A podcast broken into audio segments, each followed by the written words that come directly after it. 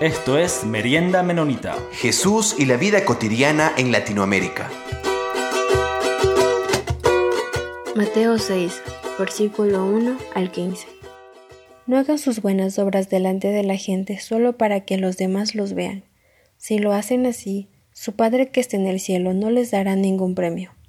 Por eso, cuando ayudes a los necesitados, no lo publiques a los cuatro vientos, como hacen los hipócritas en las sinagogas y en las calles para que la gente hable bien de ellos. Les aseguro que con eso ya tienen su premio. Cuando tú ayudes a los necesitados, no se lo cuentes ni siquiera a tu amigo más íntimo. Hazlo en secreto, y tu Padre, que ve lo que haces en secreto, te dará tu premio. Cuando ustedes oren, no sean como los hipócritas, a quienes les gusta orar de pie en las sinagogas y en las esquinas de las plazas para que la gente los vea. Les aseguro que con eso ya tienes su premio. Pero tú, cuando ores, entra en tu cuarto, cierra la puerta y ora a tu Padre en secreto, y tu Padre, que ve lo que haces en secreto, te dará tu premio. Y al orar, no repitan ustedes palabras inútiles, como hacen los paganos, que se imaginan que cuando más hablen más caso les hará Dios. No sean como ellos, porque su Padre ya sabe lo que ustedes necesitan antes que se lo pidan. Ustedes deben orar así. Padre nuestro que estás en el cielo, santificado sea tu nombre, venga tu reino, hágase tu voluntad en la tierra, así como se hace en el cielo. Danos hoy el pan que necesitamos. Perdónanos el mal que hemos hecho, así como nosotros hemos perdonado a los que nos han hecho mal. No nos expongas a la tentación, sino líbranos del maligno.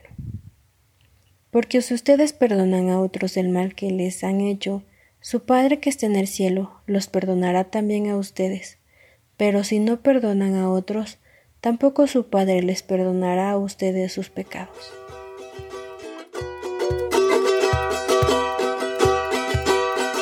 Bienvenidos una vez más a Merienda Menonita. Es un gusto estar aquí con ustedes, queridos y queridas oyentes. Hoy tenemos una invitada muy interesante. Ella se llama Viviane Tinó. Ella es de Sao Paulo, Brasil, pero ahora está viviendo en Bolivia. Viviane, bienvenida. Gracias. Eh, te quisiera pedir que si te puedes presentar ante nuestros oyentes. Gracias, un gusto compartir con ustedes por medio de este medio. Eh, sí, como dijeron, como dijo Jonathan, soy Viviane Tino. Yo soy brasilera, tal vez por mi acento pueden reconocer. Eh, pero ya hace muchos años, como 14 años que vivo en Santa Cruz, Bolivia. Eh, vine como una joven voluntaria a un programa de la, del Comité Central Menonita eh, que se llamaba Projuse. Vine a servir como voluntaria. Me inscribí al programa y fue la voluntad de Dios que me aceptara y llegué a Santa Cruz. Entonces, de ahí me quedé todo el año de voluntariado, regresé a Brasil, eso fue el año de 2005. Regresé a Brasil, junté dinero para volver a Bolivia, trabajé, junté la plata, volví a Bolivia para poder hacer una escuela de misiones que se llama JUCUM, Juventud con una Misión. Estando en la escuela de misiones, yo estuve eh, buscando la dirección de Dios para el siguiente paso. No sabía si regresar a Brasil o seguir acá. Dios me guió a quedar como obrera en Jucum, trabajando como staff, como misionera en la organización. Y luego conocí al que es mi esposo ahora. Nos casamos en 2009 y bueno, estamos pastoreando ahora una iglesia acá en Santa Cruz. Ese es mi, mi, testimonio breve de por qué estoy aquí en Santa Cruz.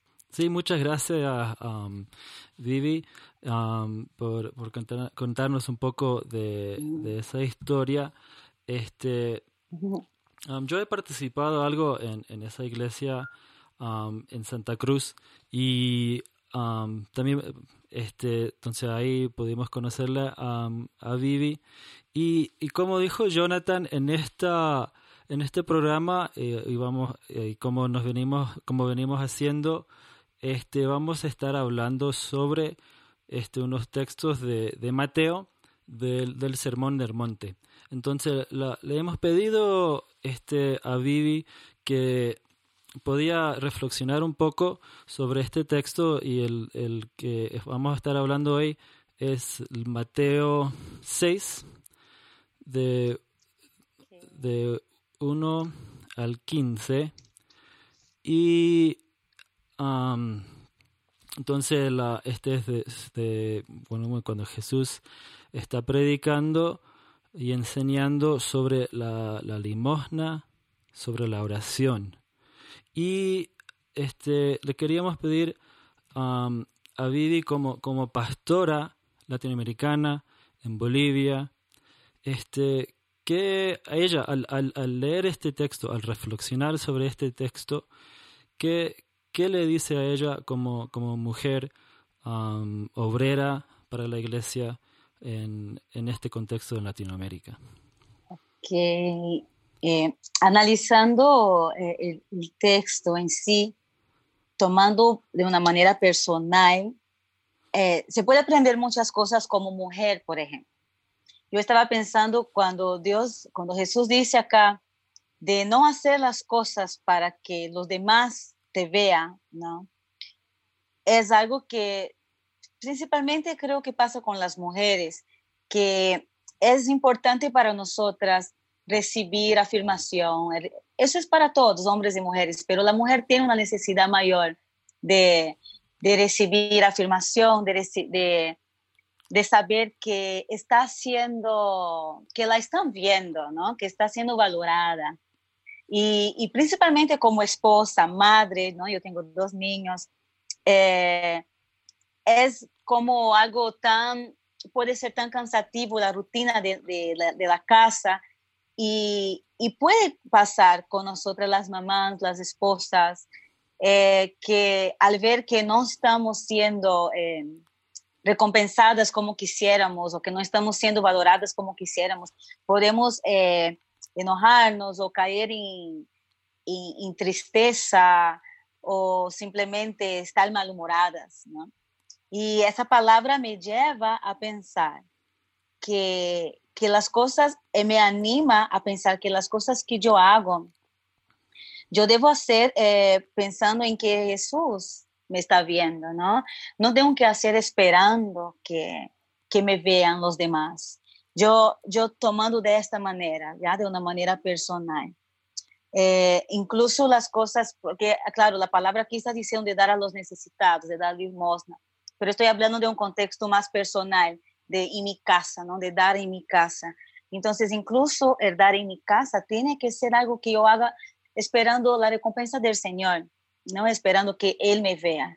Y claro que es lindo recibir, ah, qué bueno que hiciste, ay, qué lindo que te salió esta comida, claro que es lindo recibir ese tipo de halago, pero mi intención al hacer las cosas no debe ser nunca el, hacer para esperar que me vea, ¿no? Siempre tengo que tomar en cuenta que el Señor me ve, que es su mirada la más importante en mi vida y es claro que yendo para el contexto en sí de dar limosna, por supuesto que que tenemos que seguir lo que el Señor nos está diciendo, ¿no? De hacer las cosas uh, con el corazón íntegro, con el corazón puro, agradando a Él, no buscando aprobación del hombre.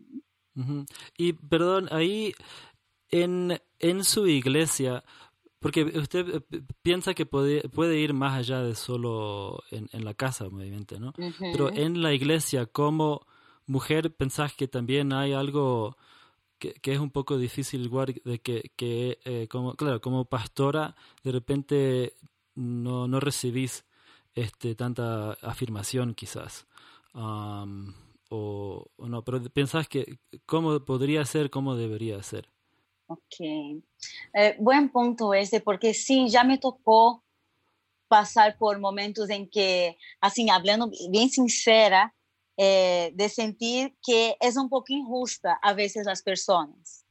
No sé si todos, si hay pastores eh, que me están escuchando, pero tal vez en algún momento ustedes pueden haber identificadose conmigo, porque nosotros en la iglesia estamos dando mucho de tiempo de nosotros a otras personas, ¿no?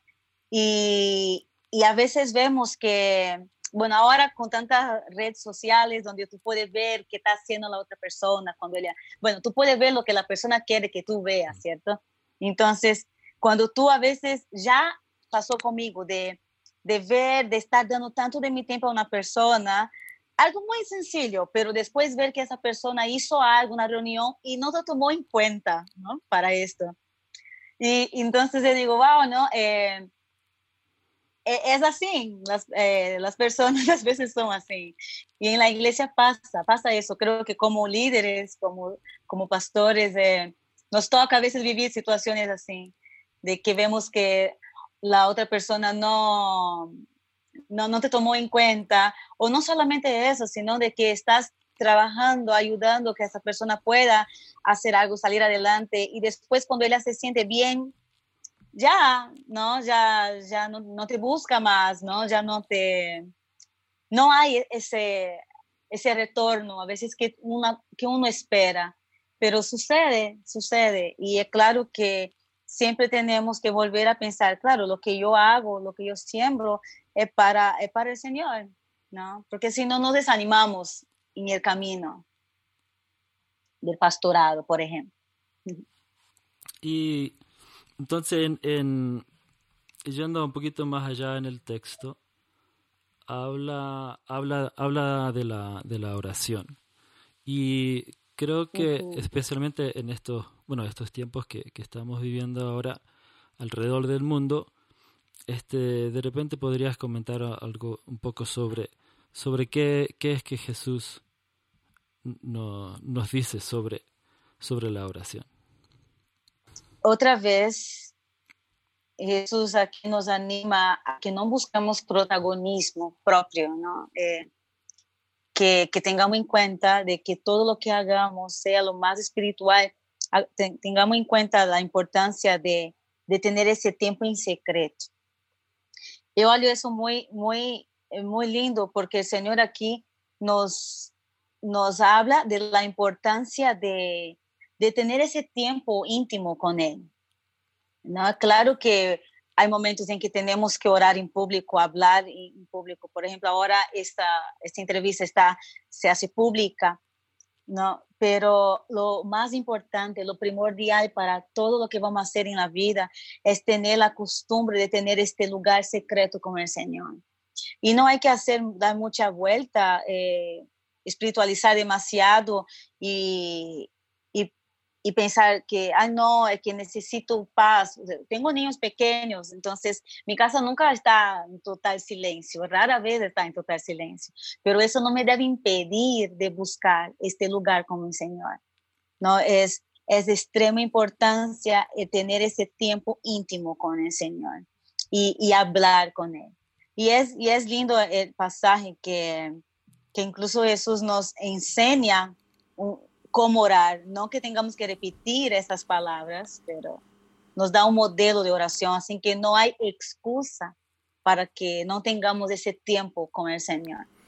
Eh, Viviane, y en este modelo de oración, ¿qué, patrones o qué cosas eh, en el texto tú ves que es importante que nosotros eh, retomemos en nuestras oraciones, como tú dices, privadas ante, ante el Señor? Una vez recuerdo que que eh, hablando sobre esto que tú dices de que por un lado no es una cosa, una oración que nosotros tengamos que repetir necesariamente, pero por otro lado si hay algo de ejemplo aquí en esta oración, porque si recordamos por ejemplo los clamores de, de los salmistas, en el Antiguo Testamento eran a veces clamores que simplemente te pedían por algo, eh, por algo que en ese momento estaban angustiados y lanzaban su oración. Y entonces no es que hay como que, bueno, cuando comienzas a orar, primero tienes que hacer esto, de acá lo de acá. No necesariamente es así. Pero ¿qué patrones tú crees que es interesante resaltar de esta oración que nos enseñó eh, Jesús?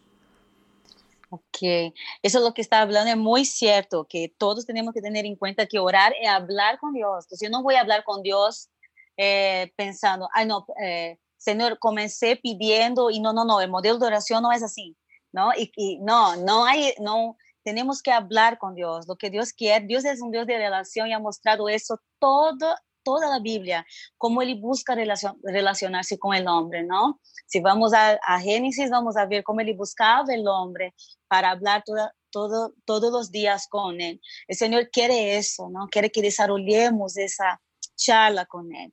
Ahora, para, uh, usando el modelo de oración que nos dio, eh, hay cosas lindas para resaltar y algo que el Señor me está hablando últimamente es justamente cómo comienza eh, cuando dice que Padre nuestro que estás en el cielo, santificado sea su nombre.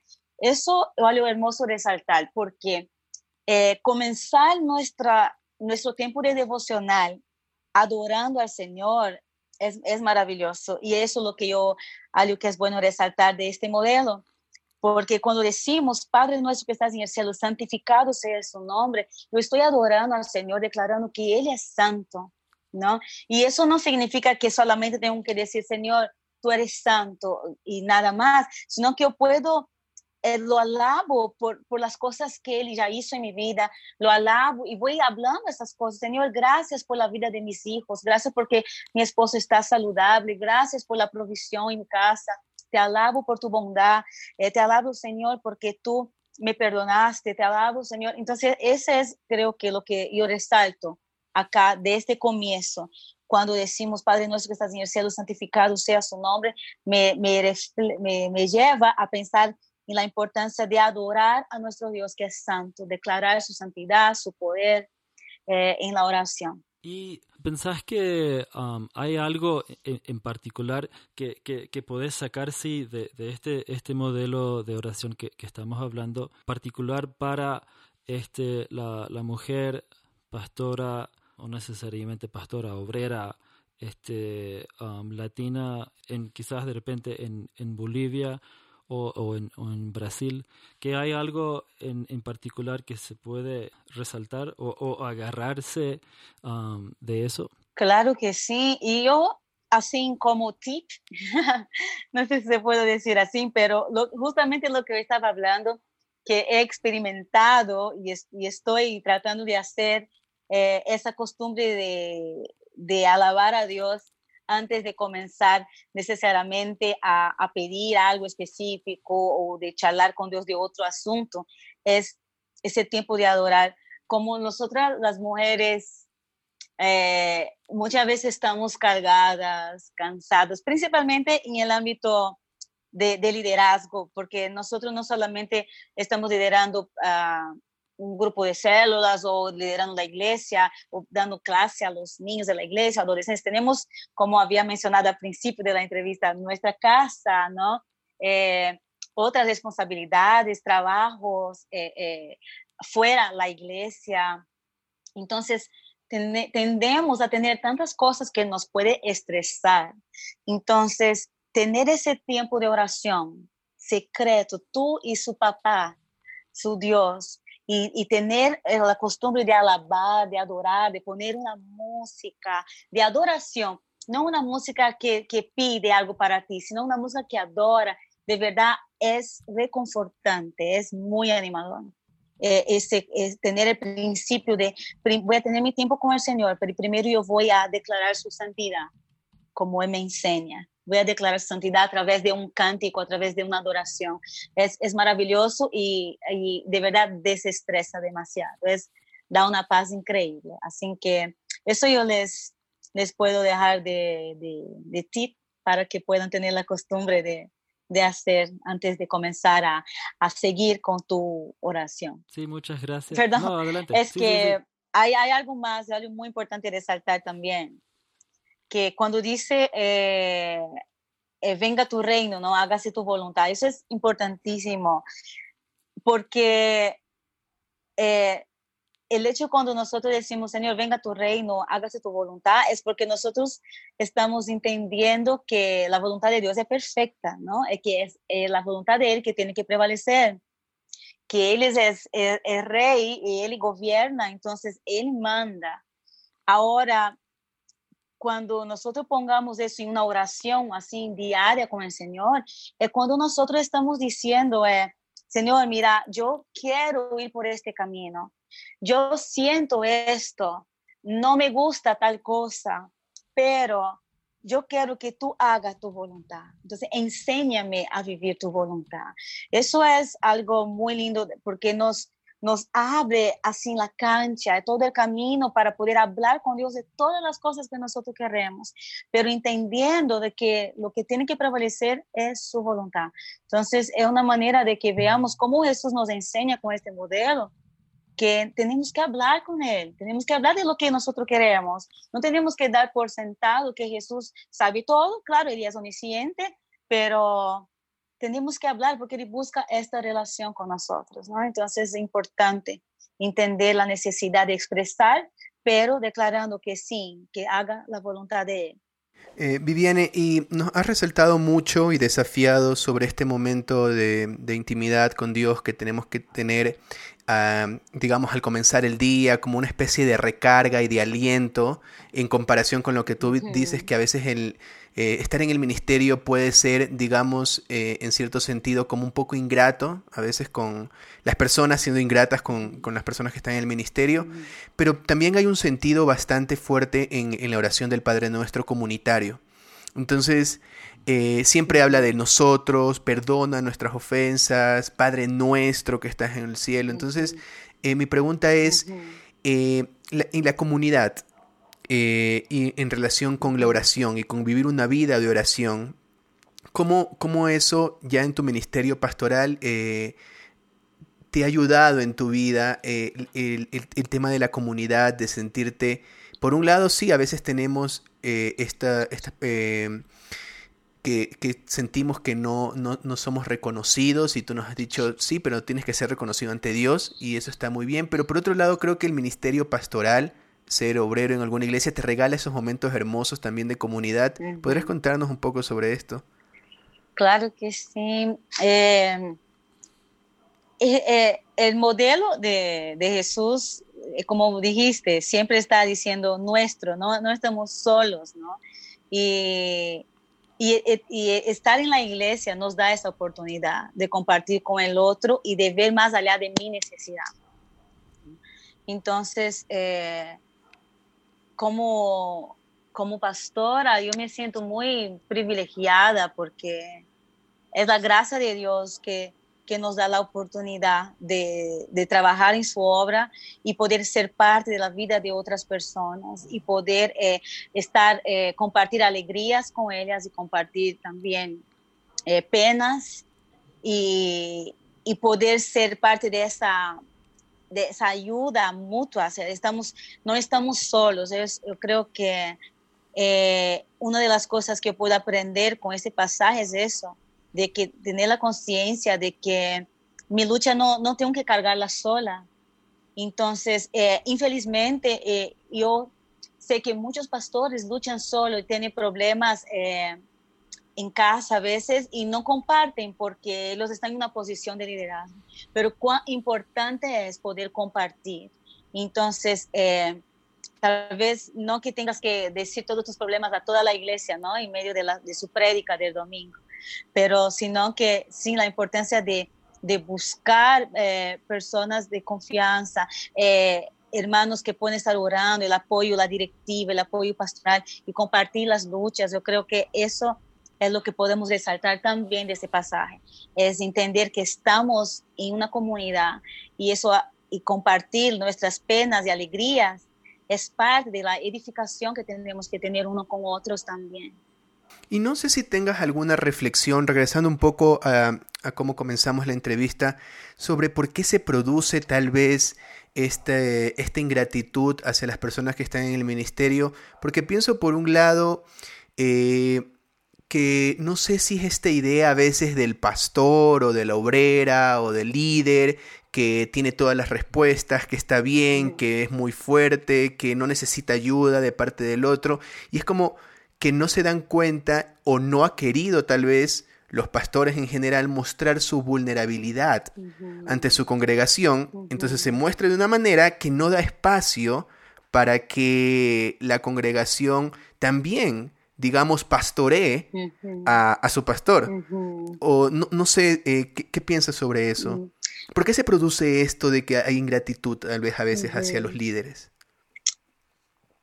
Yo creo que a veces las personas no son eh, conscientes de que están siendo eh, ingratas, ¿no? Creo que algo que, que tenemos que aprender a, a, pensar para no caer en eso, ¿no? Vale la pena, es válido pensar, ¿será que estoy siendo ingrata? No solamente con el pastor, con el líder, sino con cualquier otra persona, ¿no? ahora hablando eh, de esa posición de liderazgo que, y de lo que, que dijiste ahorita, yo creo que hay algo que pasa, eh, es como una cultura eclesiástica, no sé si se puede decir así, de que sí, vemos del pastor como alguien que, que ayuda a solucionar los problemas y, y, se nos puede olvidar de que él también puede tener problemas. Incluso eh, se nos puede eh, ver a esa persona en algún, algún momento vulnerable y pensar que no puede ser que él, siendo pastor, está haciendo eso.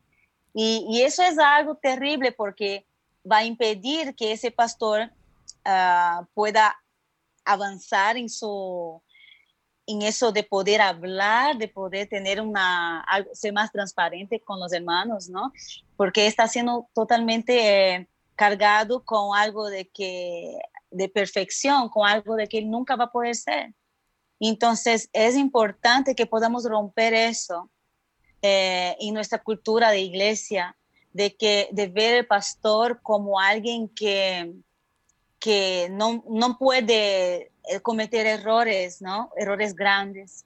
Eh, hay, muy triste, pero hemos visto ya noticias de pastores que cayeron en adulterio, pastores que están cayendo en una depresión profunda.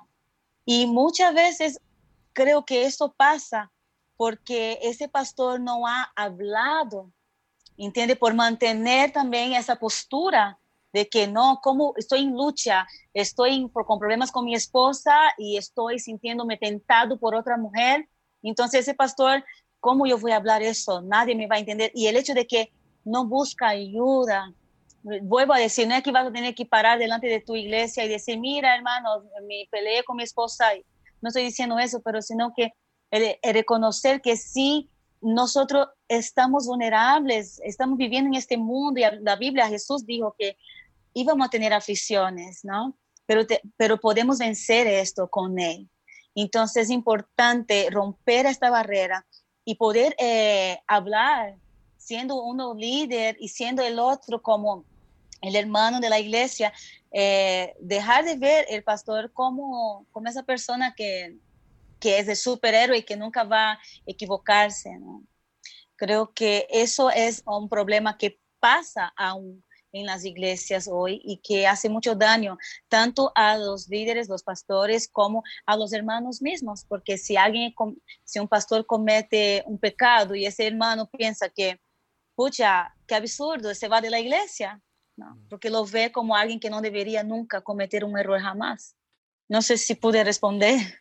Sí, sí, sí, este, y me parece que eso es un gran, y creo que eso está en toda Latinoamérica, eh, este modelo que a veces puede ser muy frustrante también para la gente que, que está en el liderazgo y que deberíamos nosotros cambiar completamente, y porque incluso desde la perspectiva cristiana creo que en general debería ser, pero la bautista, este, esta autoridad como la muestra el mundo y como nos dice Jesús que es, no es la que tenemos que seguir.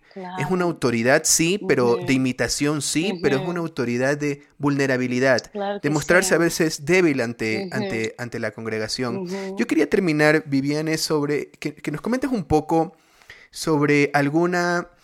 Eh, algún desafío, alguna tal vez una historia que, que, te haya emocionado, que te haya tocado a ti muy personalmente en tu ministerio, en la iglesia, en tu ministerio pastoral, eh, desde tu perspectiva como, como líder en, una iglesia en Latinoamérica y como mujer?